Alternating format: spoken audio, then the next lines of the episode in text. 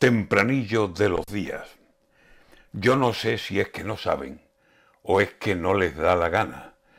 pero al ver la situación que tenemos en España, aquí o nos comen los torpes expertos en calabaza, o es el miedo, o es la duda, o es la dureza de cara. ¿Cómo estaremos aquí que sin que sirven las balas, sin que nos caigan las bombas y sin tanques por las malas, al ver el plan del transporte y la mercancía escasa, las voces que avisan cierre y la psicosis que avanza, el gobierno sin hacer y muchas firmas paradas, algunos están pensando pedir asilo en Ucrania.